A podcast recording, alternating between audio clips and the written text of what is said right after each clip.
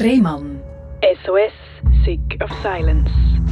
Herzlich willkommen bei SRF Virus, herzlich willkommen zu der Sendung Rehmann SOS Sick of Silence. Das ist die Sendung, wo wir über Sachen reden, wo sich viele nicht getrauen, darüber zu reden, weil sie das Gefühl haben, ui, das ist doch ein Tabuthema, da dürfen wir doch nichts dazu sagen.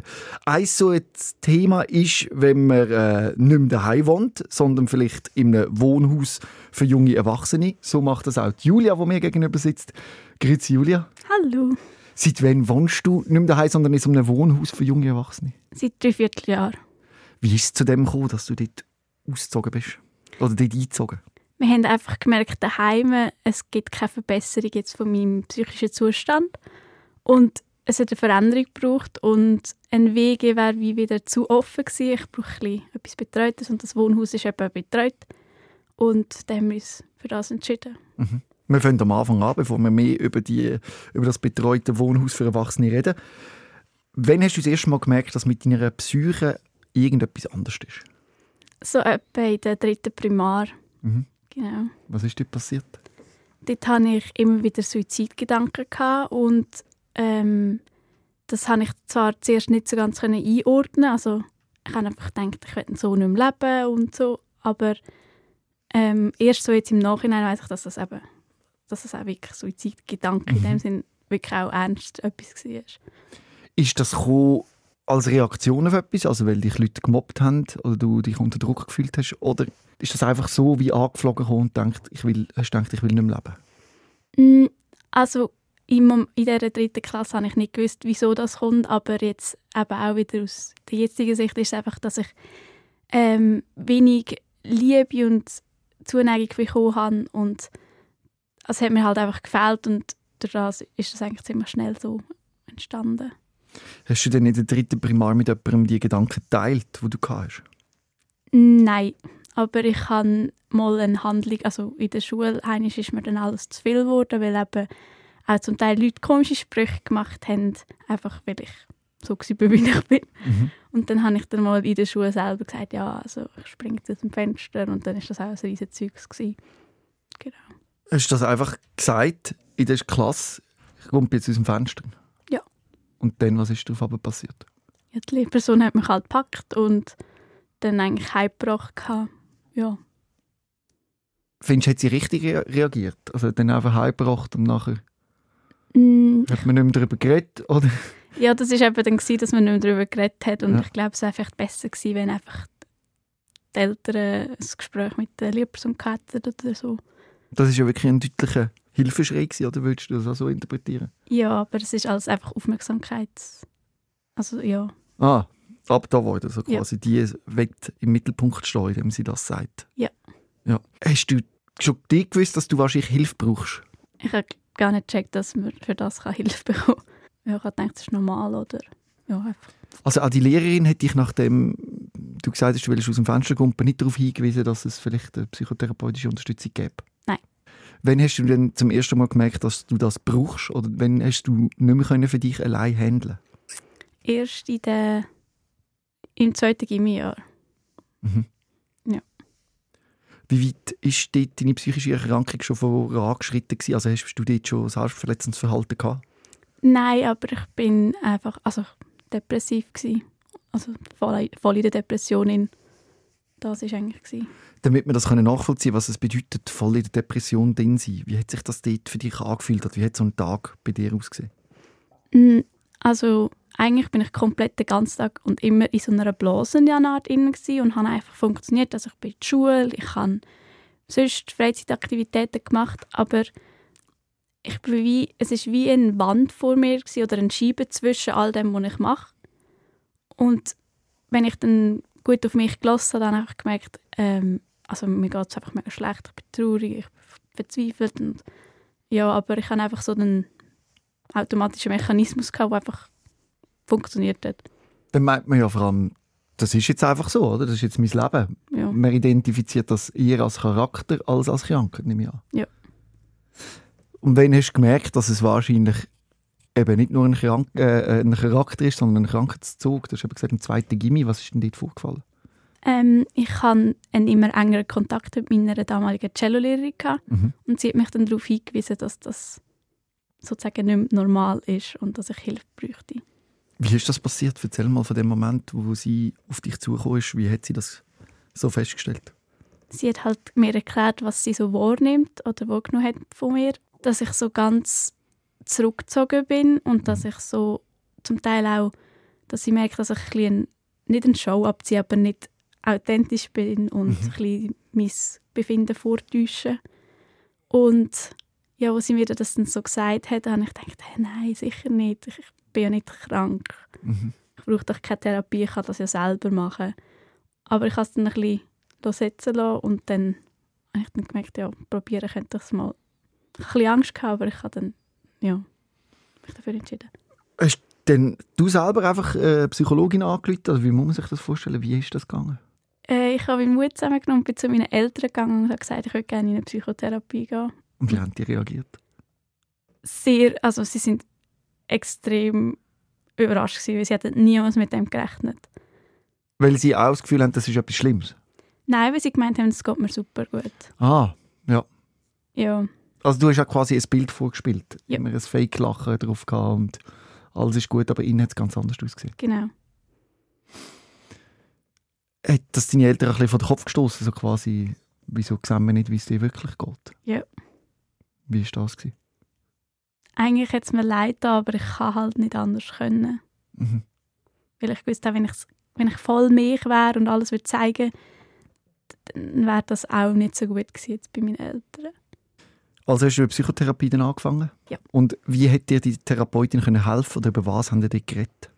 Also wir haben zuerst mal herausgefunden, was, also, wie das eben auch angefangen hat und alles, dass ich es ein bisschen können fassen und verstehen Aber ich habe dann nach etwa drei Monaten gemerkt, dass es nicht die richtige Therapeutin ist und habe dann gewechselt. Mhm. Also hast du dich nicht wirklich verstanden gefühlt von ihr? Nein. Stark, dass du gewechselt hast, weil viele bleiben ja dann in so einer Situation, wo es auch mit, dem Therapeut, mit der Therapeutin nicht unbedingt klappt. Ja. Ähm, hast du gewusst, du kannst jederzeit wechseln und hast das auch wahrgenommen? Ja, also ich habe gewusst, dass man wechseln Ja. kann. Ich habe einfach Angst vor der Wartezeit, aber ich hatte Glück gehabt. Ja. Und die neue Therapeutin ist besser, hat sie besser funktioniert? Ja. Was ist dort besser gewesen?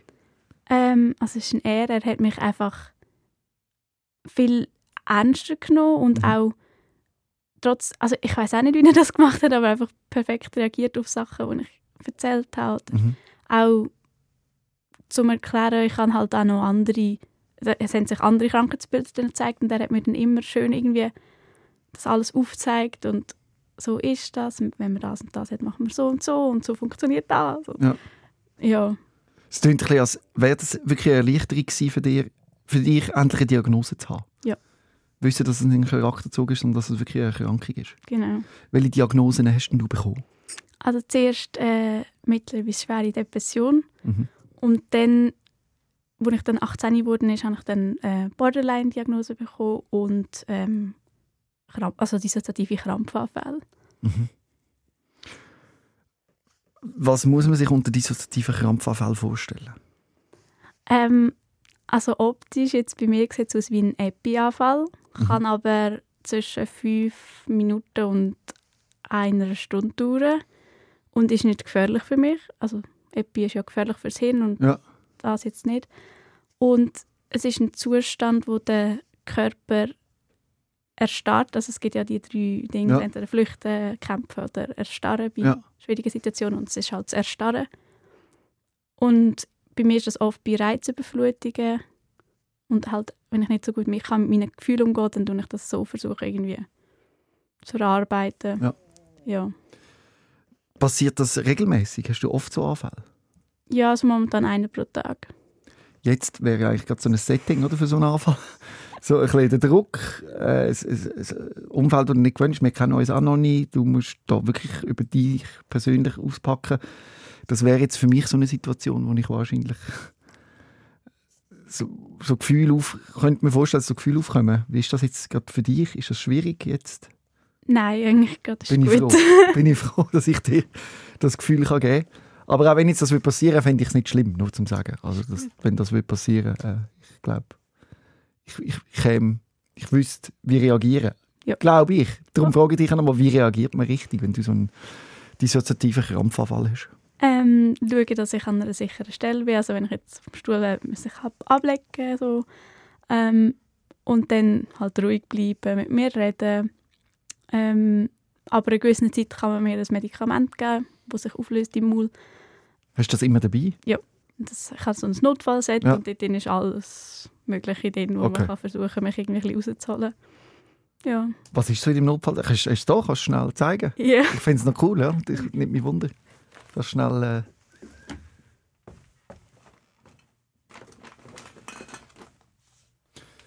Du nimmst jetzt so ein Etui für, wie andere haben dort ihr Schreibzeug drin.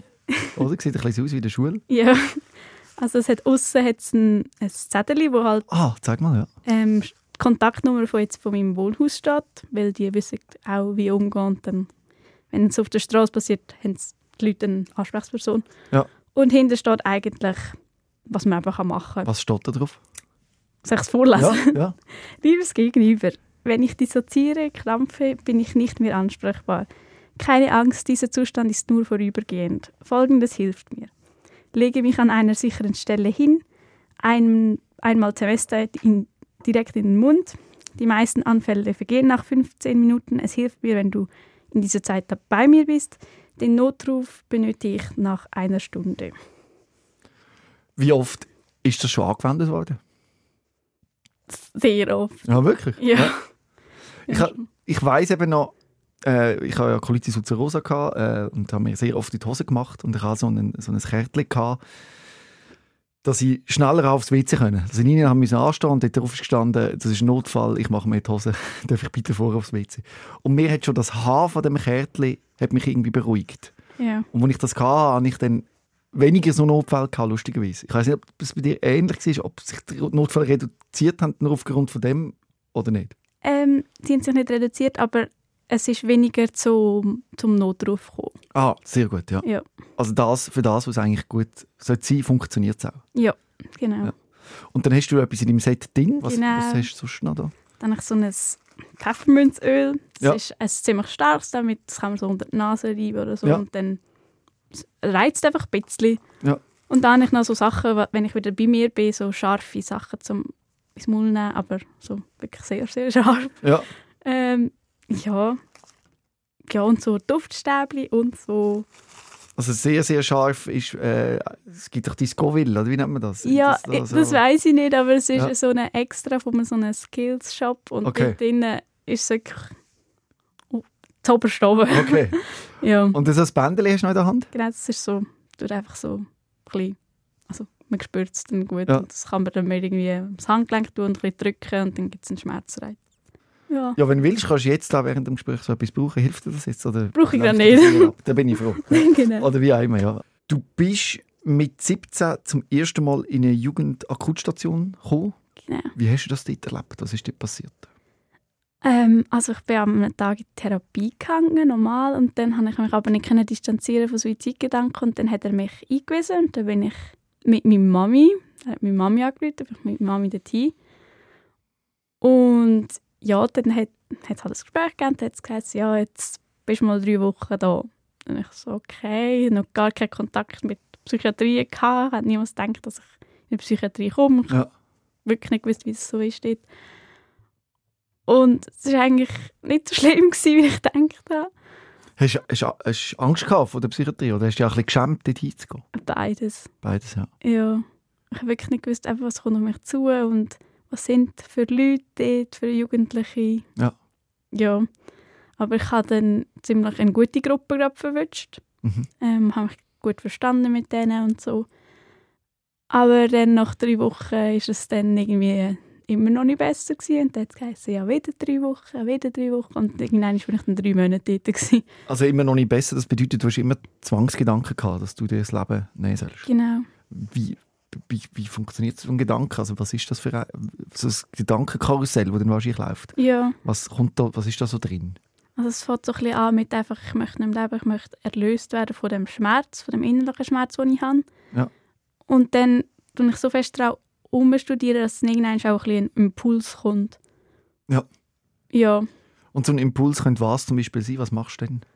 zum Beispiel unüberlegt über die Straße laufen Ja. oder wenn es halt wirklich stark ist, eben irgendwie Medikamente nehmen, Brückenpumpen, Ja. so Sachen. Ist es schon mal dazu gekommen, zum, zum einem Ausüben von so Gedanken oder Ausleben? Ja, Wenn und wo ist das passiert? Das ist das erste Mal vor einem Jahr gewesen, Ja. ähm, mit Medikament. Genau. Ja. Dort bist du 18 gewesen? Ja. Also ein Jahr, nachdem du eigentlich das erste Mal in die Psychiatrie gekommen bist, hast du dann probiert, mit Medikamenten genau. das zu beenden. Und äh, ja, wie ist das dort verlaufen? Ähm, ja, also ich habe das eben in so einem Wäldchen gemacht und irgendwann bin ich dann gefunden worden Ja. und bin dann auf der Intensiv gelandet. Ja. Ist wirklich dein Plan gewesen, dir das Leben zu nehmen? Oder hast du die Situation einfach nicht ausgehalten? Dort ist es wirklich, ich habe mir wirklich das Leben nehmen. Ich habe das auch recht lang geplant. Also, ja. Dann, ich habe noch zwei andere Versuche gehabt, das sind eher Impuls gewesen, einfach aus dem Moment raus. Aber der erste war ein geplanter. Ja. Und würdest du sagen, das hast du geplant, bewusst? Oder ist das eben ein Krankheitsbild und du bist dem ausgeliefert gewesen? Ich glaube, ich habe das schon geplant, so von mir aus. Also, Das bist du gewesen, das meinst bin ich, Ja. gewesen, ja. Also den Gedanken hast auch du selber gemacht, meinst du? Ja. Ich kenne eben, ich mache mir so Gedanken im Kopf, wo gar nicht ich bin. Ich weiß nicht, ob du das kennst. Also Ja, manchmal denke ich Zeug, wo ich mich sogar dafür schäme oder auch denke, hey, nein, also, wieso denke ich jetzt das? Und ich muss mich dann zum Teil wirklich deutlich abstrahieren und sagen, auch wenn ich äh, zum Teil Sachen mache, wo ich dann finde, das bin aber gar nicht ich. Kennst du das? Ja. Ja. Das ist vor allem, wenn ich zum Beispiel Selbstverletzung mache, dann der Gedanke, denke ich, bin ich irgendwie gesteuert. Ja. Ja, Und du hast Kontrolle nicht. nein. Und du glaubst aber, bei deinem ersten Suizidversuch hast du das schon unter Kontrolle gehabt, weil du es eben nicht aushaltest, dass du manchmal gesteuert wirst von Gedanken. Ja. Bist du froh, hat es nicht geklappt oder hat es dich angeschissen, wo du aufgewacht bist? Das hat mich angeschissen, als ich Ja. ja. bin. Aber jetzt bin ich froh. Ja, Gott sei Dank. Ja. Nach dem Suizidversuch, was ist denn passiert? Hat man dich quasi müssen in einem FU für sorgliche Unterbringung festheben? Ja. Wie hast du das erlebt? Äh, es war jetzt nicht speziell. Gewesen. Also, ich habe es schon mal gekannt. Und es ist natürlich nie schön, weil man weiß, man kann nicht dann gehen, wenn man will. Und nach dem Versuch bin ich dann doch auch wieder drei Monate bei den Erwachsenen auf Daku und Ui, ist einfach, vor allem weil ich so jung bin und viel eben Erwachsene oder zum Teil auch ältere Leute dort sind, es ist echt ein schwierig gewesen. Erzähl mal, wie ist das Erlebnis gewesen? Ich habe das schon ein paar Mal gehört, dass wenn Jugendliche auf eine Erwachsene Akutstation kommen, dass sie das sehr dramatisch erleben. Ja, also es hat halt viele Leute mit irgendwie Suchtproblemen, die auf die Akku kommen, zum ähm, Entzug machen Mhm. und das ist einfach ja, eben viele aggressive Leute, es wird grundsätzlich laut rumgeschrien geschrien oder Leute, die einfach auch gar nicht mehr mit denen, die haben einfach geistig schon eine Beeinträchtigung, du kannst nicht mehr normal mit denen reden und das ist noch komisch. Also es ist kein Umfeld zum Gesunden, würde ich sagen. Nein. Und wieso hat man dich denn dort eingesteckt? Weil es keinen Platz mehr gab in den anderen, oder? Äh, es einfach geheißen, mit 19 gehört dort hin? ab 18 gehört man 18. dorthin. Okay. Ja. Aber hast du das Gefühl, das ist kein guter Ort für Leute, die eine Zwangseinweisung erleben aufgrund von Suizid? Für eine kurze Zeit schon. Was hat es gebracht? Also, ja, es hat gebracht, dass ich aus dem rausgekommen bin. So. Wie haben sie das geschafft? Es ist einfach von der Dauer her automatisch, sie sind nicht so viel müssen machen. Ja. Einfach weil die Zeit vergangen ist und auch weil ich gemerkt habe, ich halte das einfach nicht da innen aus. Ich will raus, irgendwann gekommen, ich will raus, ich will wieder mein Leben haben. Mhm. Ja, Und das ist von dir aus passiert oder hat es auch medikamentöse Unterstützung gebraucht? auch medikamentöse Unterstützung. Wie sieht es jetzt aus mit deinem Lebensmut? Also hast du immer noch Suizidgedanken? Ja, Wann kommen die so? wenn ich überfordert bin, vor allem wenn ich überfordert bin oder wenn einfach ich ganz viel Gefühl habe, die ich aber nicht kann einordnen und ja, so ein bisschen, so ein bisschen das. Oder wenn sich irgendetwas anstellt und ich eben das auch nicht so kann fassen kann, dann, dann möchte ich einfach, dass es aufhört. Aber es klingt jetzt doof, aber es bleibt einfach nur bei Gedanken. Mit, Ja. dem, mit dem kann man leben, Ja. finde ich. Also, also wie fest drucken sich die Gedanken in den Vordergrund? Kannst du dann auch dich noch auf andere Sachen konzentrieren oder ist einfach immer der blöde Gedanke da? So voll vor. Wenn er da ist, ist er schon voll da. Dann ist es schwierig, irgendwie etwas anderes zu machen und anders zu denken. Aber Man kann ja eben leider nicht an etwas nicht denken. ja. Das ist ein schönes Eich. der Gedanke ist dann eben über, über, der überschwemmt alles ein bisschen. Ja. Und was kannst du denn machen, um den ein bisschen abzuschwächen? Ähm, ich gehe dann gerne raus, Mhm. gehe laufen, weil dann kann es auch sein, dass ich dann zwar nur noch das denke, aber wenn ich zurückkomme, habe ich fertig gedacht. Dann ist es bisschen Ah. vorbei. Oder einfach so, so Denkspiele helfen mir mega, so Sudoku und Ja. so. Das, Das lenkt ein bisschen ab, aber eben, dann kommt das immer, das ist so nervig, oder? Ja.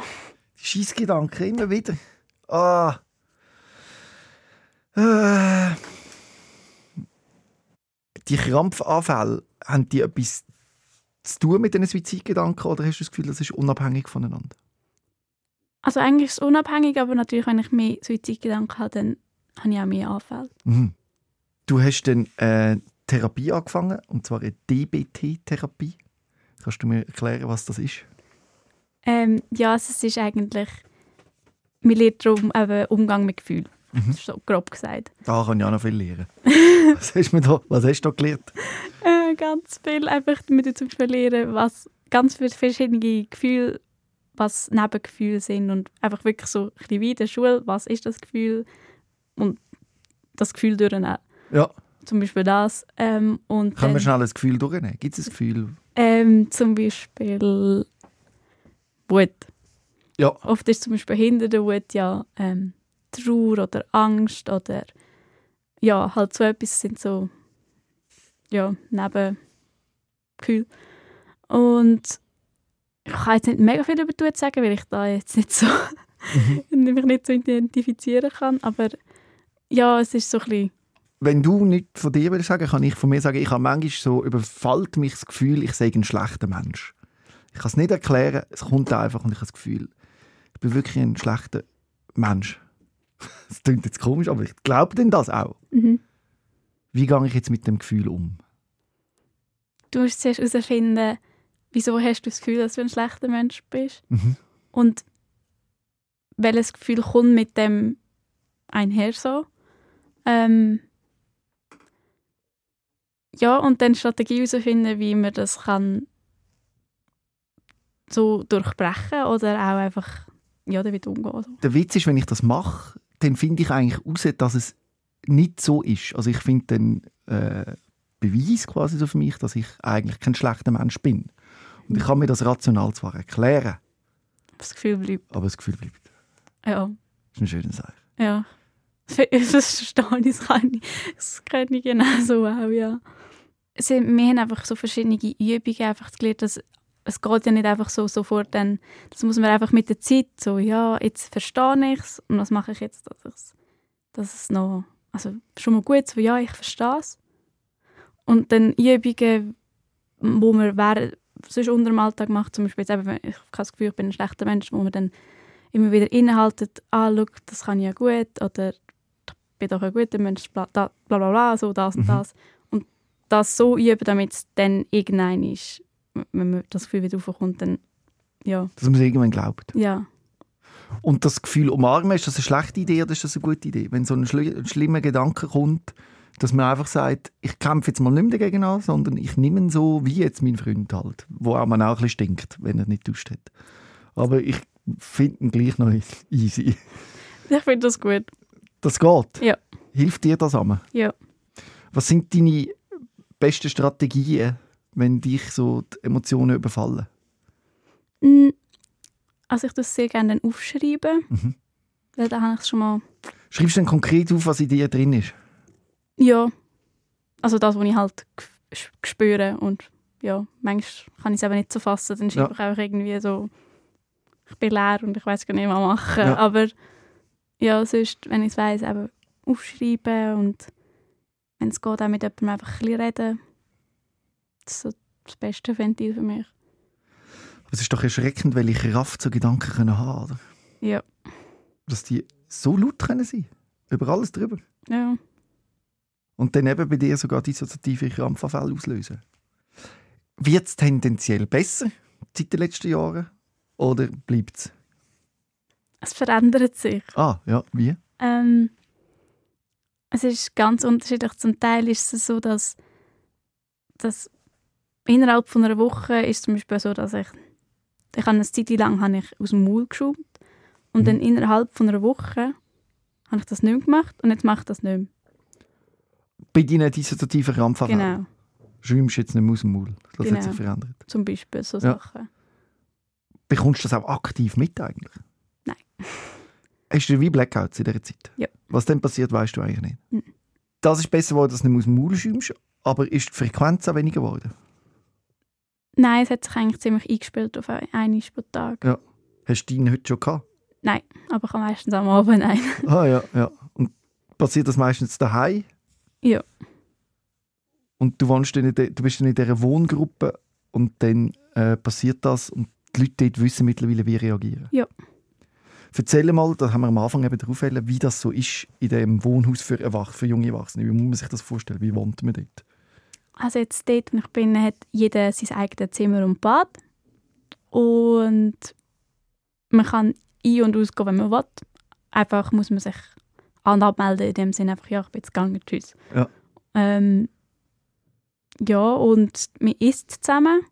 Aber auch dort ist keine Pflicht, also man tut sich einfach eintragen am Anfang der Woche, wenn man wenn isst. Und dann ja, gibt es zwei Leute, die sich abwechseln mit Kochen. Und dann, ja. Und man muss eine Tagesstruktur haben. Ja, das ist so die Voraussetzung. Wie viele andere sind noch in dieser Wohngruppe? 15. Sind die cool, oder? Ganz Ja, unterschiedlich. ein paar schon, andere nicht. Aber es gibt Ja. coole dort. Ja. Hast du da Freunde gefunden? Ja. Und du sagst eben, so eine Tagesstruktur ist wichtig. Wie sieht deine aus? Ähm, ich habe jetzt ein bisschen speziellere als Ja. andere. Viele gehen einfach arbeiten. Ja. Ähm, ja. Und ich, bei mir sieht jeder Tag ein bisschen anders aus. Ähm, ich habe verschiedene Therapien. Ich habe Hütehunde, wo ich gehe. Ja. Ähm, aber am Donnerstag ist es fix, dann gehe ich an die Hochschule. Ah, das ist eine normale Hochschule. Aber ich mache das Vorstudium noch, also es ist Ja. noch nicht Bachelor oder so. Und dann habe ich dort Lektionen und am Freitag auch. Mhm. Und dort gehst du mit anderen Schülern in die Klasse, ganz normal. Wissen die von deiner Einschränkung und haben die deine dissoziative Krampfanfälle schon erlebt? Ähm, ich habe es zwei so ein bisschen erklärt, einfach. Ähm, und es ist auch schon mal passiert, aber das Gute war, ich wollte eben nicht den Dozenten, allen Dozenten sagen, ja, es ist denn so und so. Ja. Und das ist noch praktisch jetzt weil die anderen zwei, die ich informiert habe, die wissen Bescheid. Und das beruhigt die Dozenten auch. Dann können die weiterfahren oder Ja. ja, das machen, was sie gerade machen. Aber das ist bisher noch nie passiert, dass in der, in der Schule, im Unterricht das passiert. Mal ist schon passiert, zweimal. Aber sonst, ja. Und die Klasse reagiert gut jetzt eben durch das, dass die zwei das wissen. Ja. Aber deine Erfahrungen in der Jugendakutstation, die hast du nicht als wirklich gut empfunden, oder? Nein, weil Jugendliche auf einer Station und so, also wir sind ja so neu, es ist einfach eine Station mit etwa sieben Jugendlichen und man teilt sich das Bad und das Zimmer und alles und man ist so neu und Jugendliche ziehen sich so schnell gegenseitig, gegenseitig ab. Mhm. Das ist so krass, weil ich bin gekommen, habe mich noch nie im Leben richtig verletzt. Ja. und dann plötzlich schon in der ersten Woche komme ich ins Bad und da sind zwei Mädchen dort und verletzen sich. Und dann bin ich auch so, äh, was ist jetzt da los? Und dann ähm, nach dies nach einfach haben andere Patientinnen mir jetzt gesagt, schau mal da das Video und dann haben sie mir das Video von Leuten gezeigt, die sich verletzen Mhm. zum Beispiel. Und man zieht sich so gegenseitig so ab, das ist so krass. Und das, also es ist nicht nur meine Erfahrung, mega viele erzählen davon, dass man eben, oder Leute mit Essstörungen, die haben auch angefangen mit, mit eben zum Beispiel Hunger oder so, weil andere das auch gemacht haben. Einfach, mm, ja. Haben deine Selbstverletzungen also auch erst in dieser Therapie angefangen? Ja. Weil du so ein Video gesehen hast, das dich so triggert hat? Oder was war der Grund? Gewesen? Ich habe plötzlich einfach gedacht, ja, wenn es anderen hilft, hilft es mir ja vielleicht auch. Mhm. Und dann hat es mir geholfen und dann, ja. Machst du das heute noch oft? Selbstverletzendes Verhalten? Es geht also vielleicht so einmal alle drei Wochen. Ja. Es geht noch für mein Verhältnis, ja. Wenn dann die Skills, eben die scharfen Sachen oder eben dein, dein, dein Armband und so einfach nicht mehr helfen, dann ist das das Letzte. Ja. Und wenn das auch nicht mehr hilft, dann wäre das nächste ein Suizidversuch. So, Genau. Wenn man so der Reihe nach eskalieren lässt. Ja. ja. Kommen die Gedanken jeden Tag? Nein. Wie oft kommen denn die? Ja, schon einmal in der Woche. Ja. Aber ja. Und wenn du es jetzt vergleichst zu früher, bleiben sie länger oder gehen, gehen sie schneller oder ist das immer etwa gleich? Sie gehen schneller. Sehr gut, das ist eigentlich ein Erfolg von der Therapie, oder? Ja. ja. Und könntest du dir jetzt oder heute vorstellen, wieder einen Suiz- Suizidversuch zu machen? Nein. Schliessest du das komplett aus? Ja. Seit wann kannst du das so klar sagen? Etwa ja, seit meinem letzten Suizidversuch. Das war im März. Gewesen. Was hast du gemacht? Auch mit Medis. Genau. In der Wohngruppe oder wo? Nein, außerhalb einfach. Ich habe mich dort ein bisschen verschanzt, ja. Bist du weggenommen? Ja. Die Idee ist ja, dass man dich nicht findet, oder? Ja. Darum gehst du ja weg. Ja. Wie, wie schaffen die das, immer dich zu finden, zum Glück? Äh, ja, ich weiß auch nicht. Also, äh, jetzt bei dem im März habe ich eben Abschiedsnachrichten gemacht Ja. und durch das haben sie irgendwie herausgefunden, wo ich könnte sein. Ich weiß nicht genau, wie das gegangen ist, aber ja. Aber ich bin auch ein Stückchen bin ich wieder zurückgegangen, weil plötzlich mein Kopf gedacht hat, hey, nein, ich wollte ja vielleicht gar nicht. Bin ich richtig Wohnhaus, aber ich bin noch nicht gerade tätig und dann Und dort würdest du jetzt eben wirklich sagen, das hast du nicht frei entschieden? nein. Im Gegensatz zum ersten Suizidversuch? Ja. Und du bist fremdgesteuert gewesen? Ja. Hast du Angst, dass das wieder kommt? Die Fremdsteuerung? Schon ein bisschen. Ja. Aber ich habe gerade das Gefühl, es ist gerade gut. Sehr gut. Was hast du für Ziel eigentlich in deinem Leben? Wo willst du mal an? Ich würde gerne Musikerin werden. Du spielst Cello. Ja, genau. Wie viel probt man da, wenn man das will, äh, gut will können? Ja, also für sich über zwei, drei Stunden am Tag. Ui, also es wäre ja. natürlich besser, wenn man mehr würde. Noch aber, mehr? Ja, aber ich muss immer noch schauen, dass es einigermaßen mit meiner Psyche hin. Also Ja. ja. passt. Aber so zwei, drei Stunden. Wie ist es, wenn du Cello spielst? Bist du dann befreit von Zwangsgedanken? Ja. Ah, schön. Das ist richtig toll. Ja. Außer das Stück regt mich gerade auf, weil ich es nicht kann, dann ja. Ja. Aber sonst Wie viele Jahre spielst du Cello? zehn Jahre. Und das Ziel wäre wirklich, als Musikerin, Cello-Musikerin zu leben können. Genau. Ja. Ja. Das schaffst du, oder? Ich Ja, glaube schon, doch, ich doch. glaube auch. Ich glaube auch. Wenn du hast schon ganz anders sehr gut geschafft, also dann schaffst du das auch noch. Ja, Ich glaube, äh, du hast schon Herausforderungen, Herausforderungen gemeistert wie niemand anders. Und dann glaube ich, äh, ist das auch ein realistischer Traum. Wer unterstützt dich bei dem Traum? Ähm, ja, halt mein Cello-Dozent jetzt. Er macht das super. Und sonst mache ich das eigentlich ziemlich selber. Also Mhm. ich unterstütze mich selber. Und inzwischen auch meine Eltern, also wenn ich zum Beispiel Auftritt habe, so, dann kommen sie eigentlich immer Ja. und sind dann auch stolz. Das Ja. ist schön. Schön. Ja. Also ein Musikinstrument kannst du auch definitiv als Skill anschauen, Ja. wenn du das spielst, dass dich das eben befreit. Ja. Seit wann redest du so offen über all das, über deine Psyche und deinen Zustand? Machst du das schon immer oder ist das neu? Eher neu. Also ja, seit etwa einem halben Jahr. Und wie sind die Reaktionen vom Umfeld darauf? Positiv eigentlich Ja. immer, ja.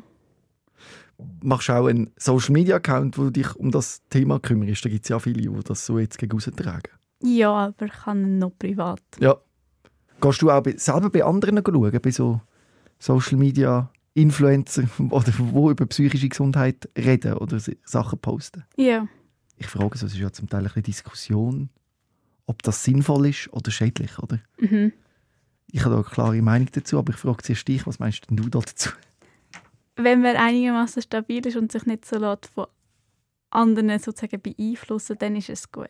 Mhm. Weil wenn jetzt zum Beispiel jemand schreibt, ich habe gerade einen schlechten Tag, kann es gewisse Leute mega abziehen, wenn sie selber Ja. nicht so stabil sind und sonst unterstützt man die Person einfach auch gerade. Genau, es kommt grundsätzlich darauf an, wie man es macht, natürlich. Wenn man dann äh, irgendwie traurige Musik laufen lässt und äh, es ist so ein schwarz-weiß Bild, wie man so die Rasierklingen für holt und so. Schrecklich. Ja. Funktioniert. Also das ist äh, schlimm, Ja. oder? Und das sollte man auch wissen. Aber im Gegensatz, wenn man eben darüber redet, sagt, ich habe selbstverletzendes Verhalten, ich probiere mit daraus rauszukommen, da ist ein Skill. Das ist großartig. Mhm. Ich finde es wichtig, dass man das so ein bisschen teilt und, auch, und dass es normal wird, dass wenn man selber konfrontiert ist mit dem Gefühl, dass man weiß, ich bin nicht allein. Aber das Romantisieren von psychischen Erkrankungen, mit dem habe ich zum Teil schon ein bisschen Mühe. Das verstehe ich gar nicht. Vor allem ist es ja nichts Schönes. Nein. Ich meine, dazu stehen, dass eine psychische Erkrankung schlimm ist, das ist schon wichtig, oder? das ist ja gut, aber eben, wenn man so sich da drin suhlt in dem Schmerz, das hat ganz viel Gefährliches. Ja, das habe ich auch schon gesehen. Ja. Ja. Julia, herzlichen Dank, dass du da angekommen bist und das so offen und ehrlich erzählt hast. Sehr gerne. Ich verlinke dich noch auf Instagram. Die, die wollen, können dir dort eine Anfrage schicken und äh, vielleicht kann man sich gegenseitig irgendwie unterstützen. Ja. Danke. Rehmann. SOS, Sick of Silence.